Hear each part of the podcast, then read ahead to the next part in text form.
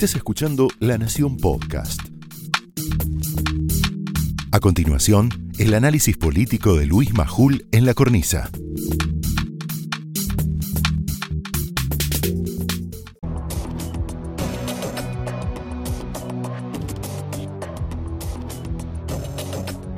Poco antes de las ocho y media de la noche eh, hay información de último momento. En breve, en minutos, el jefe de gabinete, Santiago Cafiero, junto con la ministra de Salud, Carla Bisotti, en un mensaje grabado, van a anunciar nuevas restricciones a propósito de la pandemia.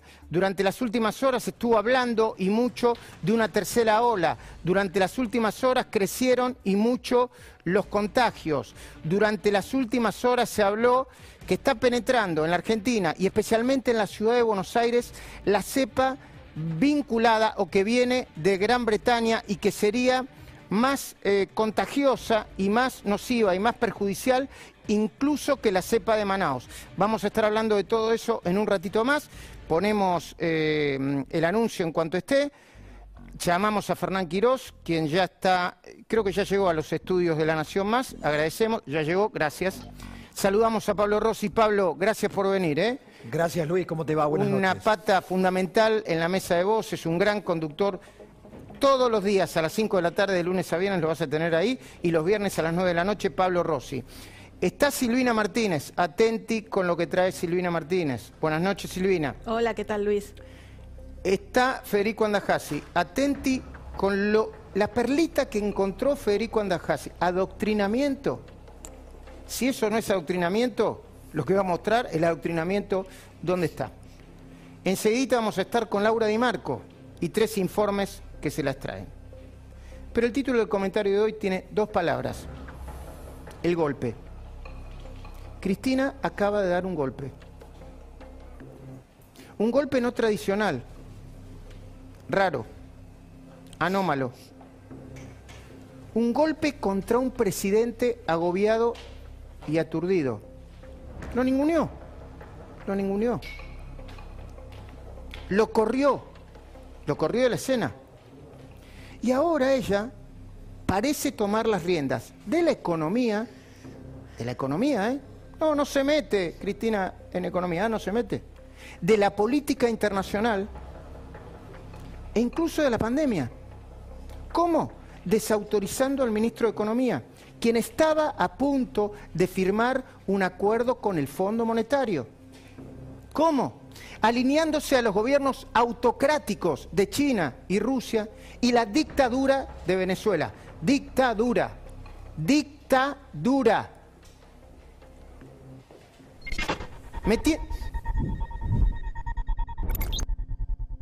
no es un problema de subjetividades, es un problema de que no podemos pagar porque no tenemos la plata para pagarlo. ¿Quién diría que las únicas vacunas con las que contamos hoy son vacunas rusas y chinas? Y, ojo, yo no tengo ningún, porque van a decir seguramente, Cristina, consejo ideológico, ideologizada, no, no, no. Esto no es ideología. Miren, Néstor y yo de vacaciones a Beijing y a Moscú no nos fuimos nunca. ¿Saben dónde íbamos de vacaciones, Néstor Kirchner, nuestros hijos y yo? A Nueva York. Muy bien, señor, se ve que leyó el libro. Muy bien, muy bien. A Nueva York y a Orlando. Sí, a Disney World, a Néstor le encantaba. ¿Saben qué? Le encantaba, disfrutaba como un chico en Disney World. Si no tenemos problema con los Estados Unidos, no tenemos antiojeras ideológicas. La escuchaste, ¿no? Pero de nuevo, antes de seguir con, este editorial, en instantes hablarán, y acaba de llegar Fernán Quirós, ¿Lo, podemos mostrar al ministro de la Ciudad? Ahí está, ah, ahí está. ¿Listo? Bueno, ah, no, todavía no. Cafiero y Bisotti con I, Bisotti, Bisotti, anuncian medidas restrictivas por el rebrote del COVID. Ya se veía venir Fernán Quiroz, buenas noches. Buenas noches, Luis, gracias por invitarme. No, eh, por favor, no, no lo quiero hacer hablar de algo que todavía no se anunció, pero el concepto tercera ola ya está entre nosotros. Sí, me parece que es bastante claro que, que los casos ya vienen hace muchos días aumentando y que esto se trata de- del inicio de la ola, ¿no es cierto? Mm, de, de la segunda, segunda. Bueno, eso depende si- cómo cate- categoricemos el aumento de casos que hubo en Navidad y principio de año, pero en definitiva es nuevamente una ola. Mm. Estuvimos hablando eh, en las últimas horas con Fernán Quirós sobre qué pasó en, en Navidad. Algunos llaman segunda ola eso, porque hubo un, un- un- como un rebrote. ¿Y quiénes fueron los protagonistas de los contagios? ¿Y qué va a pasar ahora? Sobre todo por la franja etaria que se está contagiando y sobre todo porque hay una nueva cepa. Yo sigo con el editorial, me avisan ustedes cuando nos metamos, ¿sí? ¿Qué hizo Cristina? Para mí de un golpe no tradicional se metió en la cabeza con la economía, con la gestión de la pandemia. Vos lo viste al confesar que junto a Néstor, lo decía eh, Federico Andajasi el viernes en Voces, se iba de vacaciones a Disney World, le dijo, ¿no? Perdón, pero dijo Disney World con G, G-U-O-L, pero que a la hora de los bifes, ella apuesta a la opción geopolítica que más le gusta. Dijo eso ella, la vacuna rusa y la vacuna china. Está claro lo que hizo Cristina ayer. Pero, ¿hubo un golpe o no?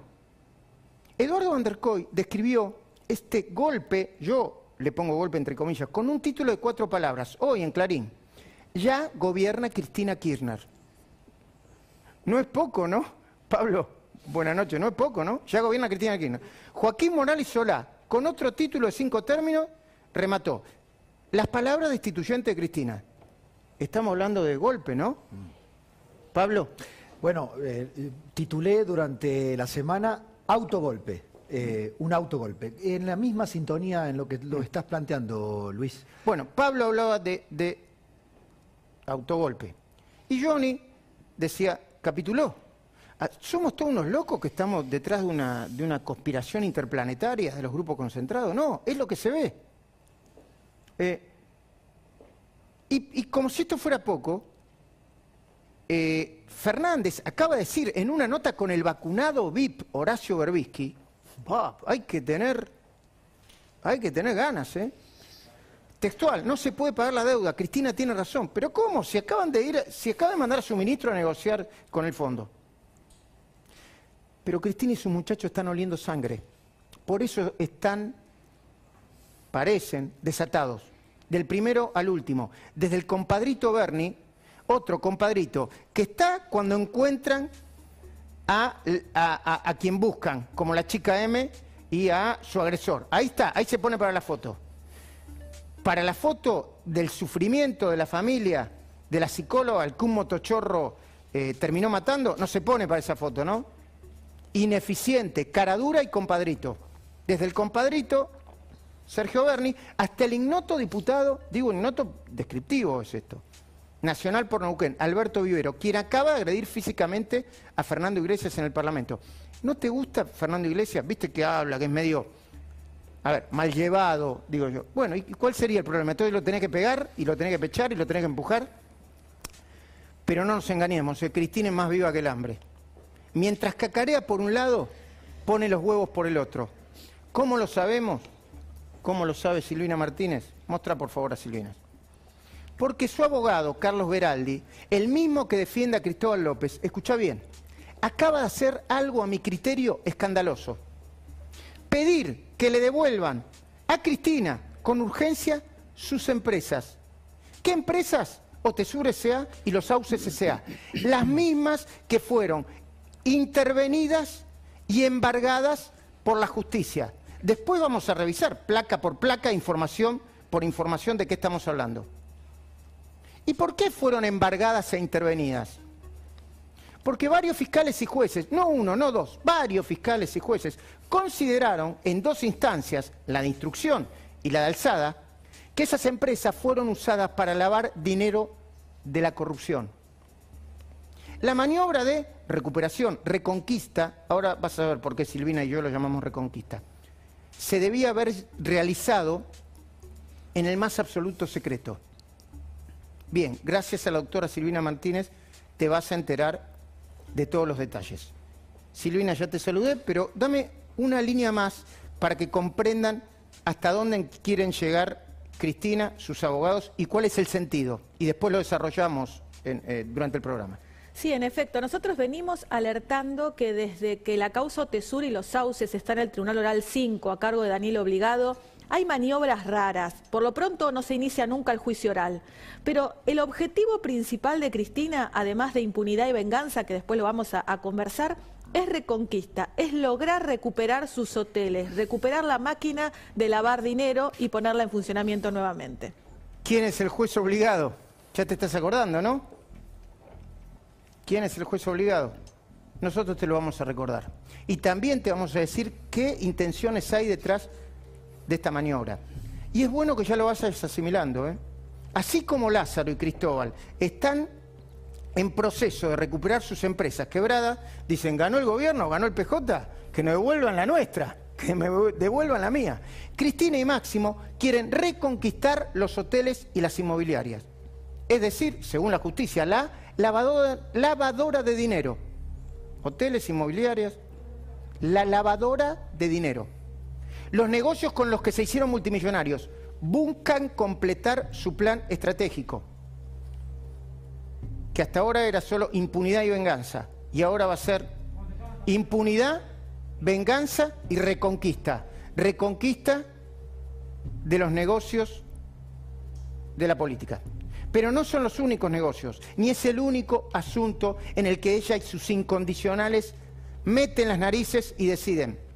Porque ni bien uno se mete en la administración de la aplicación de las vacunas, otra cosa que vamos a hablar con Quirós enseguida, se encuentra con que la provincia que gobierna Kisilov, Kisilov, que festeja el millón de, vacunados como si fuera, eh, como si hubiese llegado a un millón de seguidores en Instagram, en esa provincia lo que predomina es la desorganización y el descontrol.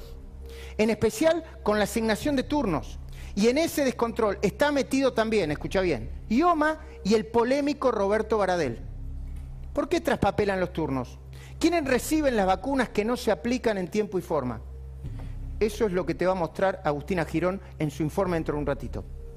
Pero como si esto fuera poco, cuando se empieza a temer por la llegada de la segunda ola de COVID, Aerolíneas Argentinas no solo sigue haciendo política con los vuelos de la esperanza, vuelos que salen, te lo mostramos el miércoles pasado, Jessica Bossi en Voce, tres veces lo que costaría el valor promedio de un flete aéreo. Ahora también hace su negocito el sindicalista Pablo Viró,